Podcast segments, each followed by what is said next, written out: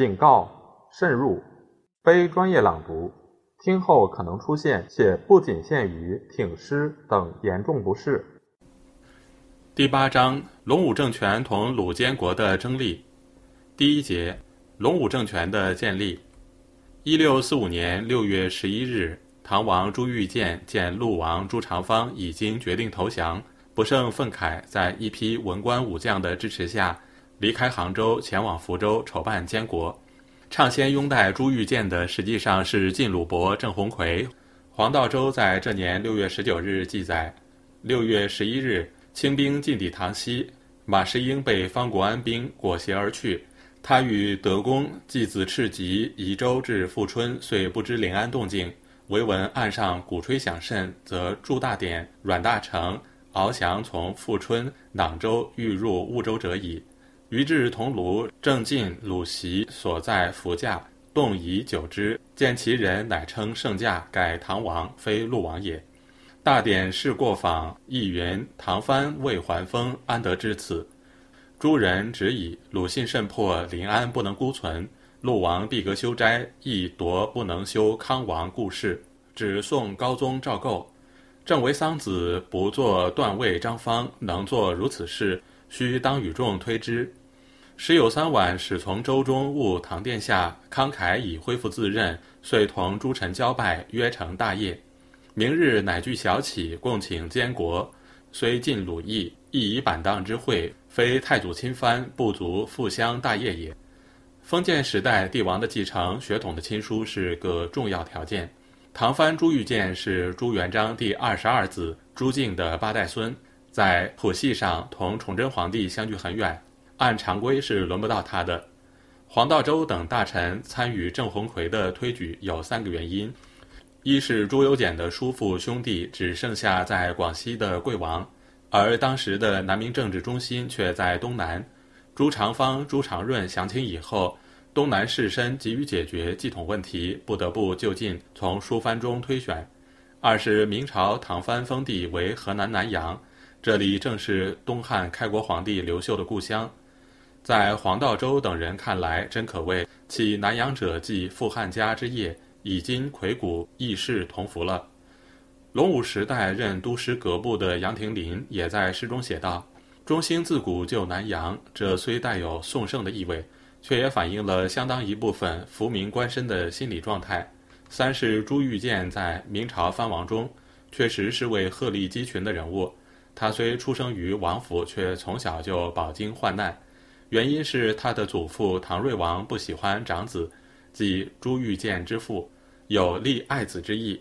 朱玉建继皇帝位后写的一篇自序中说：“端王子追封裕王，裕王万历二十二年立为庶子，长子即朕也。家庭多难，端不越狱，囚在内宫宅。母毛娘娘生朕于万历三十二年四月初五日申时，祖不悦，而生祖之母为曾祖母位悦之。八岁言师，谨便句斗。十二岁曾祖母薨。”祖继将朕与父同进，勾佛灯，日夜苦读，近十六年。朕二十八岁，尚未报生焉。崇祯二年（一六二九年）二月，不为书朕，朕誓报仇，赖有司之持功，天启心于祖考念，请于列庙奉敕准封。本年十二月十二日，祖考一薨，朕乃奉藩。五年六月初二日受封，九年六月初一日请见。七月初一日报仇，指杀其叔父。二十日请秦王。八月初一日起行。十一日见不资。十一月二十一日奉降迁之命，则朕以越官善毕。十年三月二十二日到凤阳高墙。五月大病，中宫割骨。十二年朱大典请右。十四年韩赞周请右。十六年陆振飞请右更切。十七年二月十三日奉旨。该部寄予义父，而有三月十九日之事，不及全受先帝之恩矣，痛哉！读了这篇自序，可以知道朱玉建和其他藩王的经历有很大的不同。虽说贵为王孙，在出生后的四十三年里，除七年奉藩以外，其余岁月都是在逆境中度过的。多灾多难的经历使他受到了其他藩王所没有的磨练，增加了许多阅历。在国家于危难时期，正是充当最高统治者的有利条件。黄道周写的劝他接受监国的表文中，就有这样的文字：“贤祖备尝晋公子之拨迁，良有疑也。吕燕亲历，使皇孙之艰难，岂突然哉？”朱玉建正是在这样一种特殊条件下，被推上了维系明统的监国和地位。他是位胸有大志的人，自然也正中下怀。六月十五日，黄道周第三次请监国书中说：“晋闻清逼武林，人无故志，贼臣有去息之意，举国同蒙面之羞。思高皇创业之间，退一尺即失一尺，为中兴恢复之际，早一时即易一时。”幸窃宗社之徒，误顾士大夫之节，神器不可以久旷，令旨不可以时机。集总尧书，以临魁炳。经过这图具形式的三推三让以后，朱玉建表示万不得已，将所上监国之宝全至行州，四至民省，面与藩镇文武诸贤共行遵守。十七日，朱玉建行至浙江衢州，就在检阅军队时发布誓词。表示将亲提六师，躬行天讨，以光复帝室，驱逐清兵，以赞我太祖之业。表明他已公开接受监国重任。闰六月初六日，由南安伯郑芝龙等迎接入福州。次日正式就任监国。二十天以后，又在陈辽的拥戴下，于闰六月二十七日继皇帝位。纪元从本年七月初一日起改称隆武元年。以福州为临时首都，政府名为天兴府，以原福建布政使司作为行宫，这就是南明史上第二个政权，一般称为隆武政权。朱玉建以明朝书藩继位称帝，尽管他颇想有一番作为，重建明朝江山，可是他一年以前还是高墙中的最宗，既缺乏自己的班底，又没有足够的名分，这一先天弱点使他不能不依赖。倡先拥立的福建实权人物郑芝龙、郑鸿逵兄弟，继位后就以拥戴公加封郑芝龙为平鲁侯，郑鸿逵为定鲁侯，郑芝豹为成吉伯，郑采为永胜伯。为了收揽人心，任命黄道周、蒋德景、苏关生、何务邹、黄明俊、陈子壮、林玉吉、曾英、朱继作、傅官等二十余人为大学士。入阁人数之多，在明代历史上从未有过。任命张肯堂为吏部尚书，何凯为户部尚书，吴春之为兵部尚书，周应期为刑部尚书，郑轩为工部尚书，曹学全为太常司卿。隆武朝廷建立后，颁诏各地，得到了两广、赣南、湖南、四川、贵州、云南残民政权的承认。第二节，鲁王朱以海监国浙东。一六四五年，清顺治二年六月，陆王降清，浙江省会杭州被清军占领，不少州县也递上降表归顺清朝。闰六月初旬，颁开体之令，人护其发，道路汹汹。又郡县奉系发民，除道开渠为驰马之地，人情亦况忧。在这种情形下，亡国之痛。以强迫剃头为引线，迅速点燃了一场反清的熊熊烈火。闰六月初九日，明原任九江道检事孙家骥起义于余姚，杀清朝为属知县王玄儒。初十日，生源郑尊谦起兵于绍兴。十二日，又发生了宁波的抗清运动。浙东的反清起义和福建的龙武政权有一个重大区别：浙东是在本地当权官绅。已经投降清朝以后，一批有志之士基于剃头改制揭竿而起，不顾杀身亡家的危险而展开的反清复明运动。他的骨干成员大多数是些社会地位比较低的明朝生员和中下级官员。浙东民气比较强悍。一六四三年，在东阳爆发了许都领导的反对贪官的运动，很短时间就攻克了附近几个县，明政府束手无策。绍兴府推官陈子龙凭借个人关系对许都进行招抚，保证他的生命安全。不料许都投降后却被巡按御史左光先处死。郑尊谦同许都是生死之交，东阳起事后，他也准备响应，被其父郑之隐曾任山西按察司检事关在房里，才未能实现。一六四五年六月，陆王降清后。浙东郡县也汪峰归附。绍兴府通判张肃降清，被认为知府。彭万里任会稽知县。郑尊谦的父亲郑之隐也亲赴杭州剃发降清。身怀报国之心的郑尊谦却大义凛然地决定起兵反清。他联络一批志同道合的朋友和俊将，慷慨声称：“天下事尚可为，我欲举一旅，何如？”得到大家的支持，于是，在闰六月初十日，树立大旗，招兵誓师，有众数千人。他下令把张肃、彭万里出战，自称义兴元帅。为了解决义军粮饷问题，郑尊谦召集曾任明朝尚书的商周作、江鹏元等近身开会。要求他们拿出钱来，有的近身诉说家境贫困，难以应命。郑尊谦大骂道：“若受高官厚禄数十年，今国破君亡，尚欲拥厚资安享耶？”令人拖出斩首。阔老们吓得胆战心惊，只好答应按额输饷。正在这时，他的父亲郑之隐从杭州回来，见形势陡变，大吃一惊，跪在尊谦面前磕头大哭道。汝幸待老奴命，勿使父宗，妄想以父子之情劝说尊谦不要同清朝作对。郑尊谦毫不动摇，绝句而去。南疆异史的作者温瑞林在记述这件事时，不胜感叹地写道：“明知身世大约容利禄，屈生父，思妻子是继耳，宁有君父之气，家国之感乎哉？故闯志则降闯，限制则降限，一降不止则在。”其目意识皆怪物耳。这段话颇能说中恳请。明末清初，大多数高官显贵在天翻地覆的大变乱之际，最关切的是千方百计维护自己聚敛起来的巨额财富，国家民族的利益被置之度外。继绍兴府之后，又发生了宁波府的反清运动。宁波府同知朱之奎通判孔文宇，以纳款于清贝勒伯洛。伯洛随即委任之魁为知府，文宇为同知。因县生员董志宁首先倡议反清，聚集诸生于学宫商议。其中著名的还有王家勤、张梦溪、华夏、陆羽鼎、毛巨奎，这就是某些史籍中说的六狂生。董志宁等决定起兵时，曾遍谒在籍各乡绅，均遭拒绝。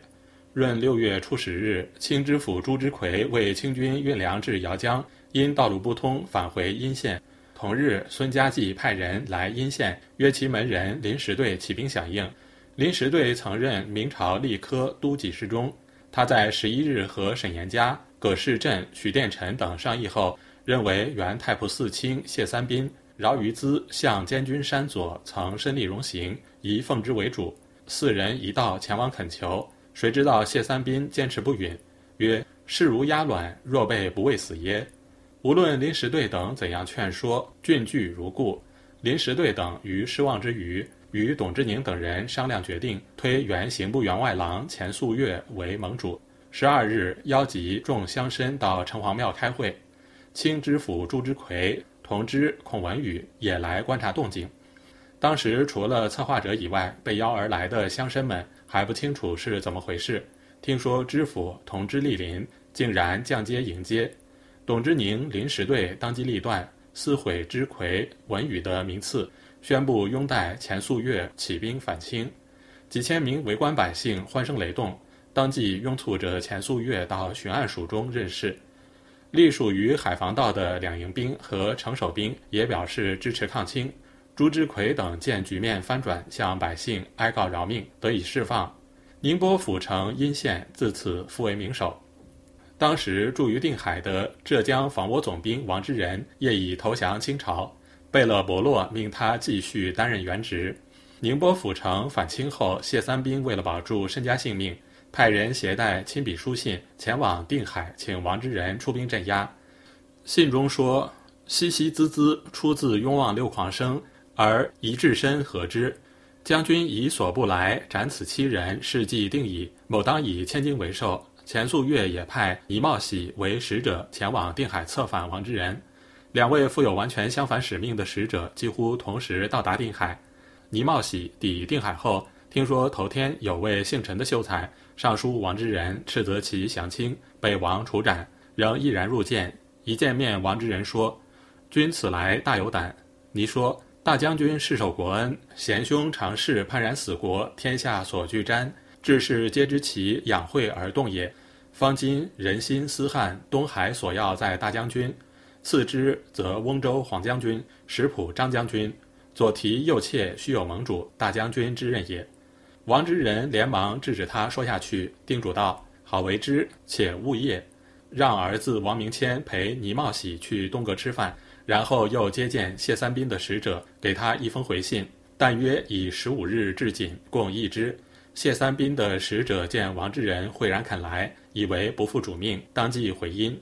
王之仁在谢三斌的使者离开后，对倪说：“与前公当具犒师之礼。”十五日，王之仁果然统兵来到阴县，召集诸乡老聚会于演武场。谢三斌自谓得计，欣欣然赴会，以为钱素月、钱志宁等必定见血于眼前。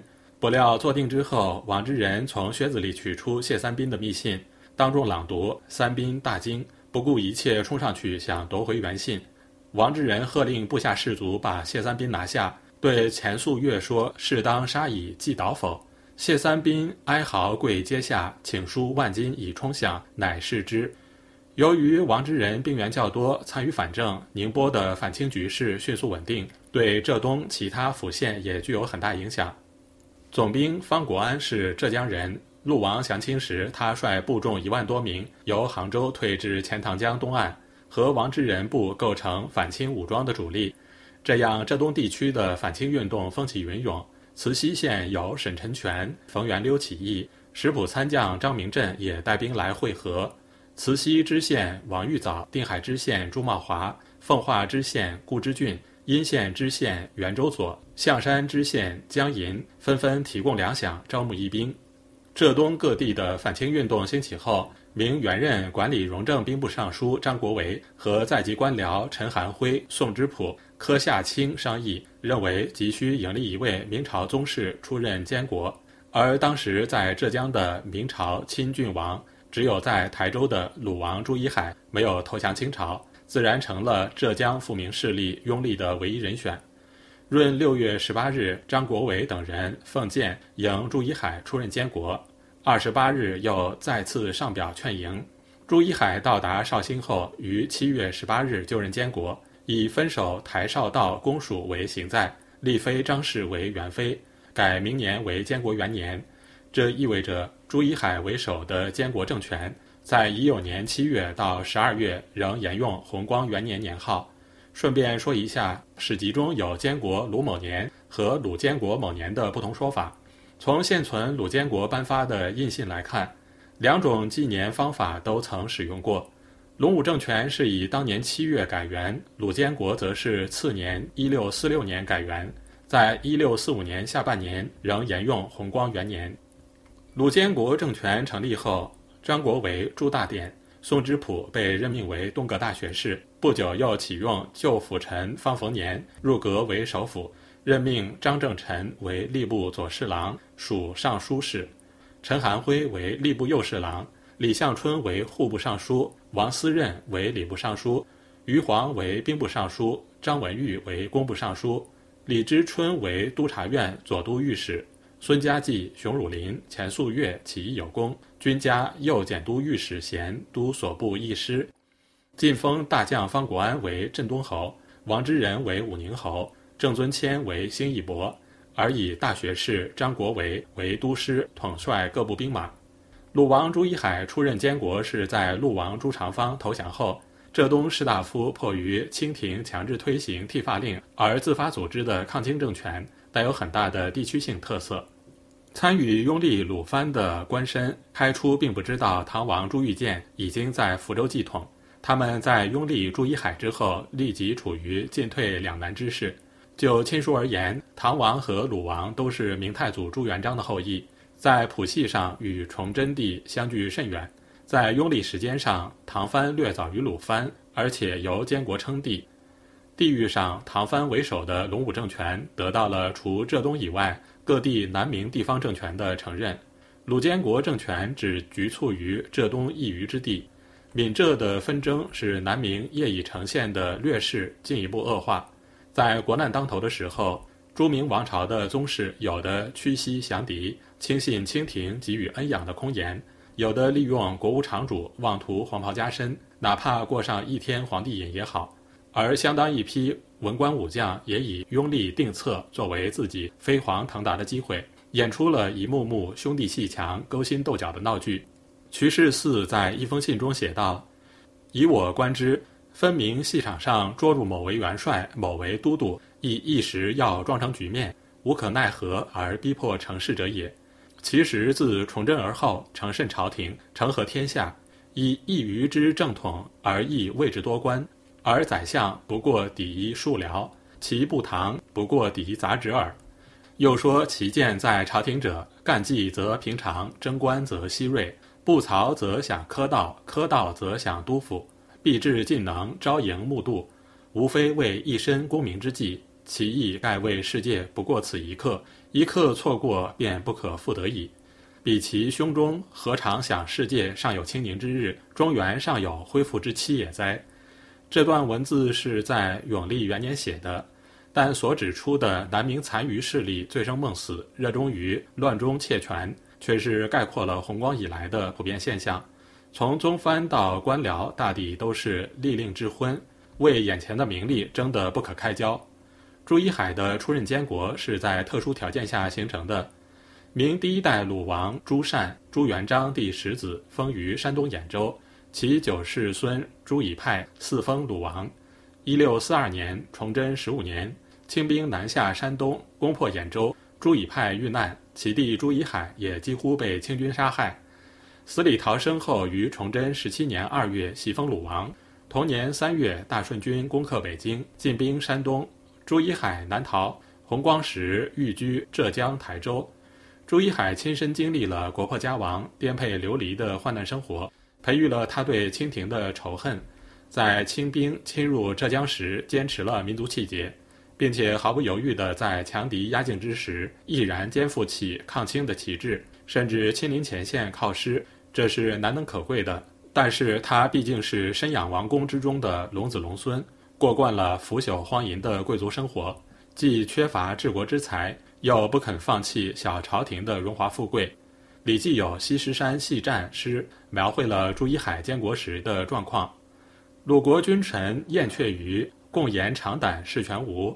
越王自爱看歌舞，不信西施肯献吴。诗后原著：鲁监国之在绍兴也，以钱塘江为边界。闻守江诸将日置酒唱戏，歌吹声连百余里。当世时于故知其必败矣。丙申，一六五六年，清顺治十三年入秦，宜绍兴娄姓者同行，因言曰：“余亦有鲁先生，故长史某闻王来，未有所废，逆不见。后王之而召之，因意张悦设宴。”启王与各官邻家，王曰：“将而废，无位而设，因上数百金于王。王乃召百官宴于庭，出幽人歌妓以诱酒。其妃亦隔帘开宴，与与长史亲也。混其家人得入，见王平金小袖，顾盼清溜，酒酣歌作。王鼓仪张唇，手相机击作，与歌板相应，已而头柱起，入帘拥飞坐，笑语杂沓。”声闻帘外，外人闲目射帘内。须臾三出三入，更阑逐换，冠履交错，梭梭而舞。幽人观人，己己不能辨矣。既此观之，王之调弄声色，君臣儿戏，盖可见矣。何怪诸将之审酣江上哉？七年而败，非不幸也。这宛如一幅太平天子的行月图。鲁监国政权的腐败还表现在任用皇亲国戚上面。元妃张氏的哥哥张国俊招权纳贿，任用匪人。著名的例子如谢三斌这样显廉寡耻的小人，被迫参加鲁监国政权后，竟然走国舅的后门出任大学士，其用人行政由此可见。张岱对朱一海的评论是：从来求贤若渴，纳谏如流，是帝王美德。若我鲁王，则反受此二者之病。鲁王见一人，则以为心履；闻一言，则信若是归。时亦虚心，人人相用。乃其转叛，则又不然。见后人，则见前人气若变毛；闻后言，则前言是为冰炭。及至后来有多人而足不得一人之用，夫书满庭，终成孤寡，乘浮一去，散若浮萍，无舵之舟随风飘荡，无所终泊矣。鲁王之志不若一周师，可与共图大事哉？在军事上，鲁监国政权处于抗清前线，却并不能有效地利用当地的兵力和财力。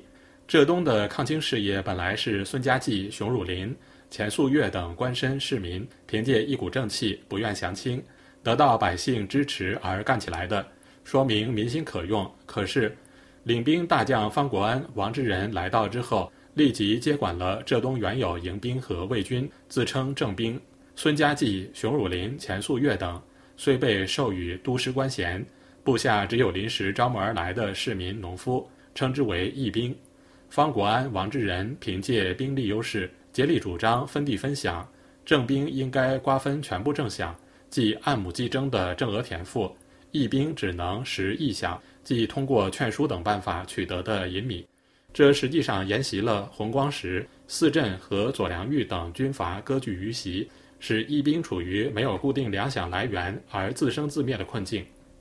鲁监国命廷臣会议方国安、王之仁派来的思想官员，坚决要求全部田赋由正兵自行分地征收，遭到许多廷臣的反对。户部主事董守玉奏曰：“分享分地非也，当以一切正贡悉归户部，合兵而后即饷，合地而后着己之先后。所谓义饷者，虽有其名，不可为继。”这本是正常朝廷财政军费开支的通行办法，却被方王使者坚决拒绝。另一户部主事邵之瞻建议，以绍兴府田赋归户部，宁波府田赋供王之仁，金华府归朱大典，其他地方归方国安，意在使监国政权多少还有一点财政支配权。可是，连这样一个不得已的折中办法，仍然遭到方王的断然反对。最后还是把浙东各府县每年六十余万钱粮由方王二军自行分配，浙东各处义师断绝了粮饷来源，大多散去，连都师大学士张国维直接掌管的亲兵营也只有几百人。